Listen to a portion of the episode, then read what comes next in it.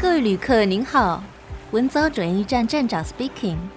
高美馆一播客时代之声号即将启航，请系好您的安全带，我们即将穿越时光，回到那个冲撞的年代。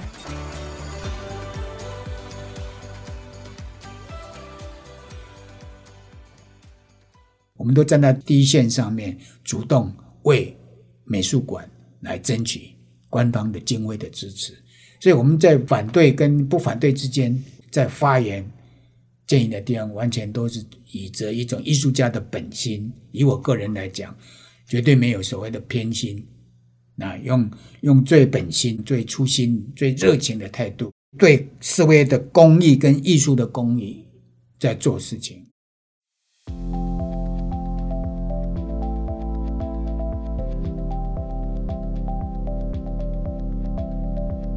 嗨，各位听众朋友们，大家好呀！欢迎收听本集节目《热血的高雄黑话》。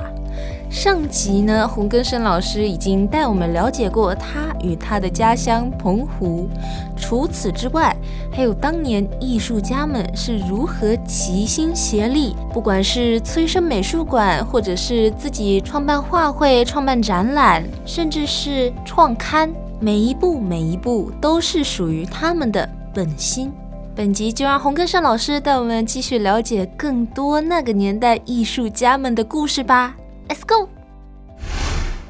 我是觉得艺术家他除了创作之外，最最重要的他还有一个公益，艺术的公益，那才是重要，因为他跟社会脱离不了关系。他不只是在创作，不只是单单关在一个象牙塔。在创作东西，他还是要将他的理念，将他的所谓的要布施给一些呃社会上面，或是政府方面，或是文化或艺术方面有一些正面的一种健康的一种声音跟能量，那才是对的。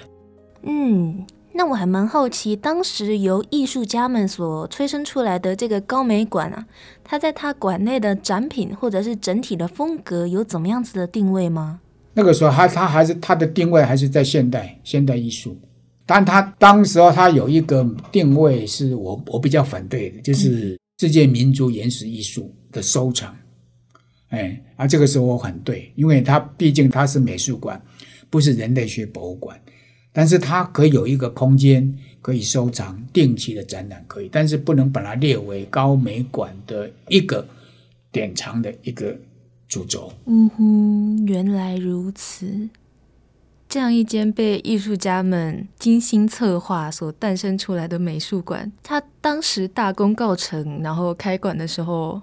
一定在台湾引起了不小的轰动吧？没错，高美馆在九零年代以后就变成了国美、北美、高美三个鼎足的地方。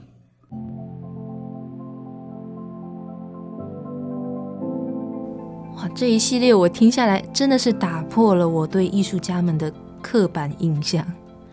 原来艺术家们他不仅仅只能谈艺术。我想正是因为这个理念和行动力，还有实力，所以造就了老师今天能够成为大南方艺术推手的领导者之一。因为你没有私心，大家会看得到嘛。那我们做事情也不为自己啊。就是为整个为整个台湾为整个高雄这个土地在在做嘛，它的累积是慢慢慢慢慢慢过来的。没错，都是一点一滴慢慢慢慢积累起来的。前一段时间我也有采访过水彩老师，然后老师跟我讲不二门，还有艺术界杂志双月刊的时候，那个眼神，那个眼神真的就是在放光哎。哦，艺术艺术界杂志双月刊，对，对嗯。那个时候是，就是说我们那个潜水才有金钱呢，才能到我家去喝酒啊。嗯，啊，喝酒之后就是会聊起来啊。除了画画之外，我们还能做些什么事？几乎每三三两天，一个礼拜我们就聚会了。就在我家的工作室呢，就聚会嘛。那时候李朝金也参加，像比我们老啊。嗯、哎，那大家谈的喝酒啊，都会谈得很开心的，因为那时候没有私心。没有所谓的什么什么跟什么，都是年轻热血，喝了酒，其他的就不知道。因为从酒杯里面就发源就发生出来，哎，嗯嗯，所以从酒酒的这种谈话当中，它引发出很多很多的思路跟创作出来，也不一定。所以那个时候说创作都是喝酒喝出来，是真的吗？不一定，没有，嗯，不是，嗯，很多的构想，很多的构想在在酒的一个氛围当中，他会谈得很细，谈得很深入，然后从那个酵素里面，他从那个元素里面再转发出来，所以才会有说，哎，怎么样？比如说我们谈说，哎，高雄就都没有一本。杂志界，那我们这几个为什么不来办一个啊？所以有人出钱，有人出力，有人写文章，就这样就这样做出来了啊。没有钱怎么办？有人就去募款，啊，募不了款就自己出。所以那时候因为是年轻，就是说，如果说你们刚刚所说的愤青，那你就我们就把它当愤青吧，因为就是对对对这样一个土地、这样的文化，对自己的一个身边周遭的最亲近的东西，他可以去。做一些有正义、有意义的事，他是不计后果的。嗯，所以艺术艺术界杂志，他只他的办了大概三年嘛，三年之后觉得他们就离就没有再办了。但是我因为我是发行人，嗯，所以我又接下来我自己撑了两年，哎，撑自己撑了一年到两年的时间，因为我自己出钱嘛，自己写文章嘛，就这样子，又撑了一年到两年的，一年半，好像我已经忘掉了。撑到没有办法了，说好，那就收了，因为也也也有研有那时候已经有有严防艺术界，有三艺术界杂志，有翰林院杂志，所以艺术界杂志应该我可以说是台湾，也，是高雄艺术杂志的一个开始，是我们先走出去，后来才有三集团的，呃，三艺术。跟那个南方艺术，所以那些成员都是从艺术界出去的。比如说陈水才，后来就到三集团里面去，三艺术杂志的编辑。李进贤跟陈水才又变，李进贤又到了跟倪再信又有一个南方杂志吧，在新兵码头那边成立一个南方杂志。所以艺术界杂志应该就是高雄纯粹艺术界艺术杂志的一个开始源头。我敢这么讲，是一个领头先锋的概念哦。对，哎，那老师，我还有一个很好奇的点，就是当时那个现代化学会有召集上面的困难吗？这个召集的部分有召集过吗？还是说没有？就是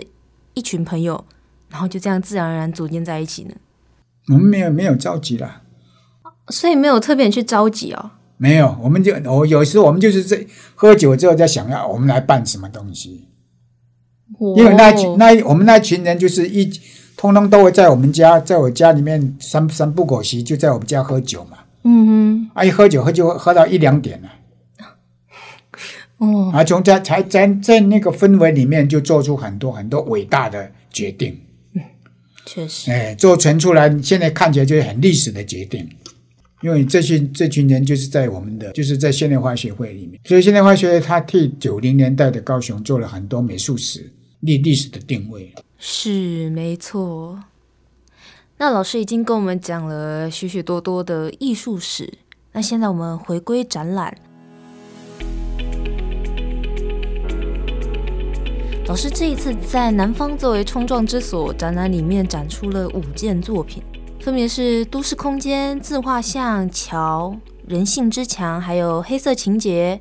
嗯，那我看网络上面都说，这个用墨去作画，它代表的意思会比较沉重一点，比较忧郁一点，或者是它在体现出人间疾苦这样子的概念。那老师的这一幅自画像，是当时发生了什么事情吗？就。怎么特别就出现了一张自画像呢？有什么故事？老师可以跟我们讲讲吗？其实艺术家都很恋自恋，很多啦，一直这样讲。尤其西方的艺术家，你看很多那个很多的，像毕卡索啦，好像那个梵谷啊，他们画了很多自己的自画像，很多啊，我几百张、一千张都有啊。所以很多东西，很艺术家画自画像是很自然的事情的。而且是台像有的都是一个时期一个时期在画，嗯，哎，所以是艺术家，所以我说艺术家是很自恋狂的。他们不，他所以他们对自己自己的作品很自恋，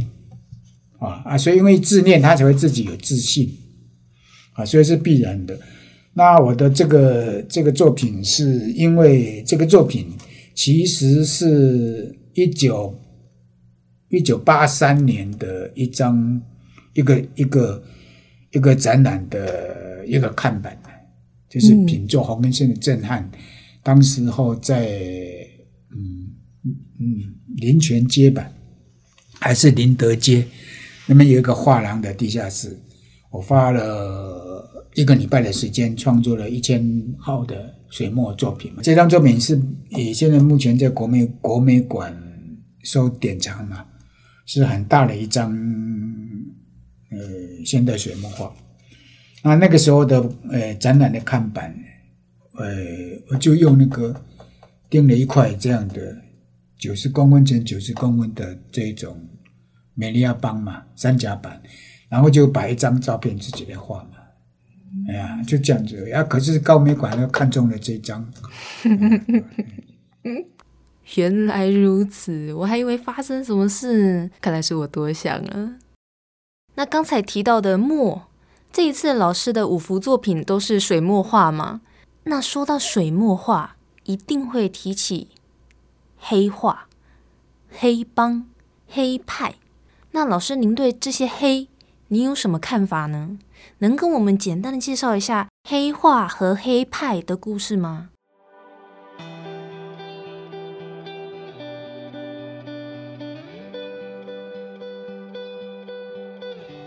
嗯，黑化、黑派，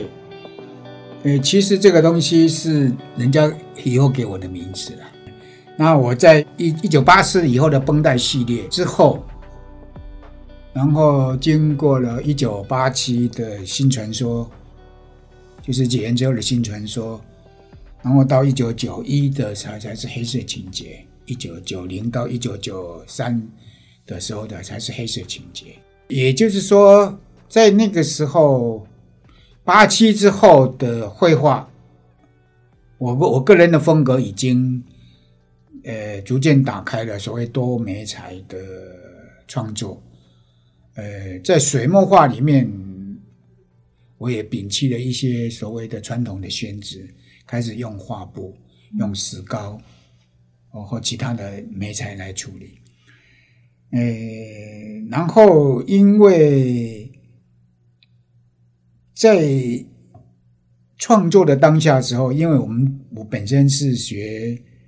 比较喜欢水墨，嗯，那这黑这个这种墨色的感觉，它本身就它自己本身的一个属性在里面。那在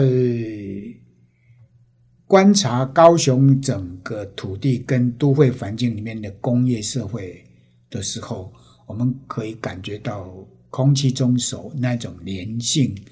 跟那种嘈杂的品品味。所以在那个一九九零年代时候的绘画，也借由墨的那种不是属于传统的那一种处理的方式，又把我一九八四年的人性绷带系列的那个对人性的一个直指幽微的那种叛逆的的的那种呃内涵，又加到了这个一九零年代的这个作品里面去。所以那个时候的黑的颜色就用的比较没有色彩，而且有一比较浓稠的暗黑的那种感觉呢，在画面里面一直铺陈。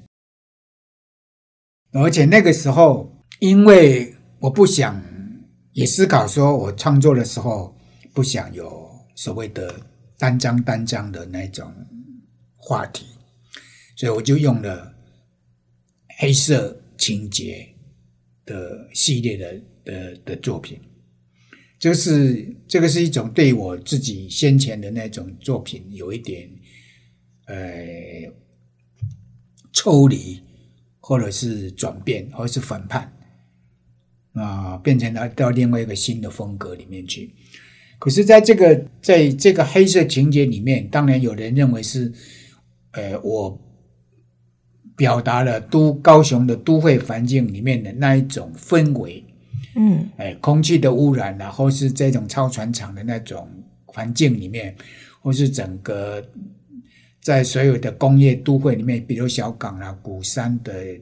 水泥厂跟呃小港前镇那边的工厂，几乎在那个时候的是一个很大的对整个高雄的都会环境、空气也好和人的品质也好，会产生一个非常挤压的那种漫密的那种。呃，感觉，但是如果我们在推敲，在它会什么它的原因，它的后来的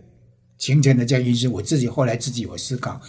也许这种东西，这种对墨的那种喜爱跟思索跟处理的方式，有时候我会想想说，是不是又归结到我呃澎湖时期幼年时期的墨的感染，加上。澎湖的东北季风的那种土地的盐分的那种粘性，还有黑色的玄武岩，还有还有一些呃先民要踏过黑水沟之后才能到澎湖到高雄来那种艰困的环境里面的一种精神状态，有很多的因素所造杂出来共融出来的，我这种创作的一种形式也说不定。嗯可是黑色情节、黑色黑派这个名词，最早的时候是应该是由两个人所共同提出来的，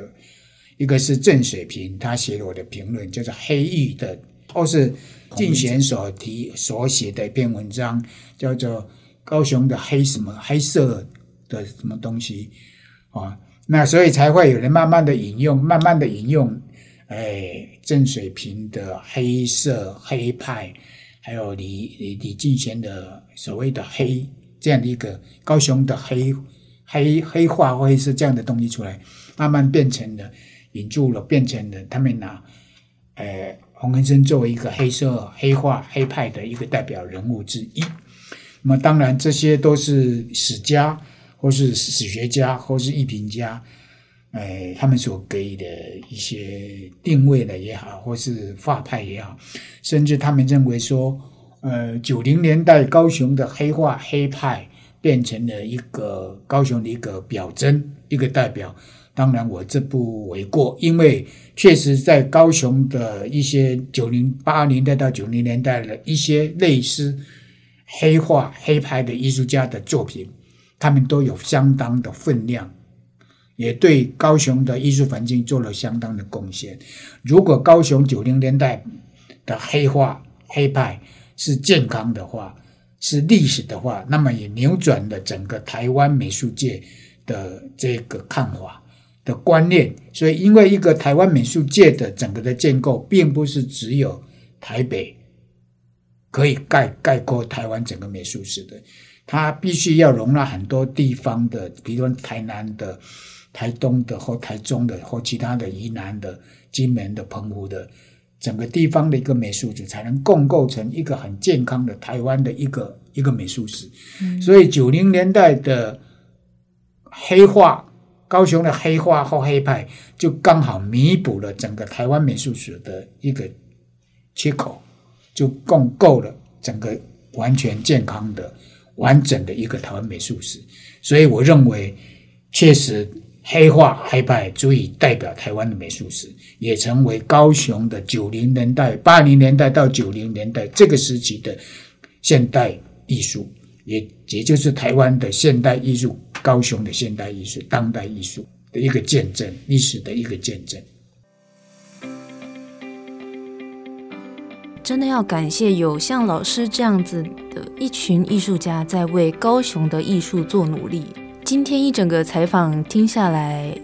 我只想说，我真的很敬佩，因为光是用听的，我就听出了当年有多么的不容易。现在高雄拥有的艺文环境，又是多少艺术家的心血。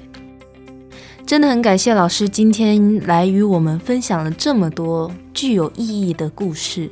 也希望听众朋友们能够多多支持，不管是艺术的教育，或是公益，甚至是艺术的产业，让我们一起把高雄的艺文环境变得更好。谢谢主持人，给我今天来受你访问，然后也谢谢听众，那么大家来关心跟共构整个台湾高雄的艺术文化更正向的一个发展。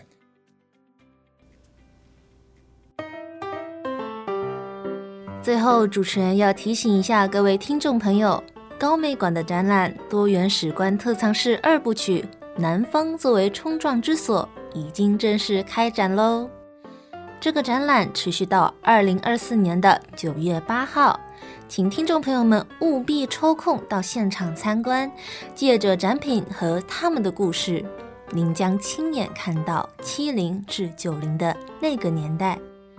而我们的节目也将在 Apple Podcast、Spotify 等各大平台更新播出，请持续锁定高美馆一播客《时代之声》，我们将给您带来不一样的时代惊喜。我是主持人仲怡，我们下次见，拜拜。哎，还有还有，节目栏下方还有为你们专属定制的回馈问卷哦，请帮我们填写一下。您的建议就是给我们最大的动力。拜拜。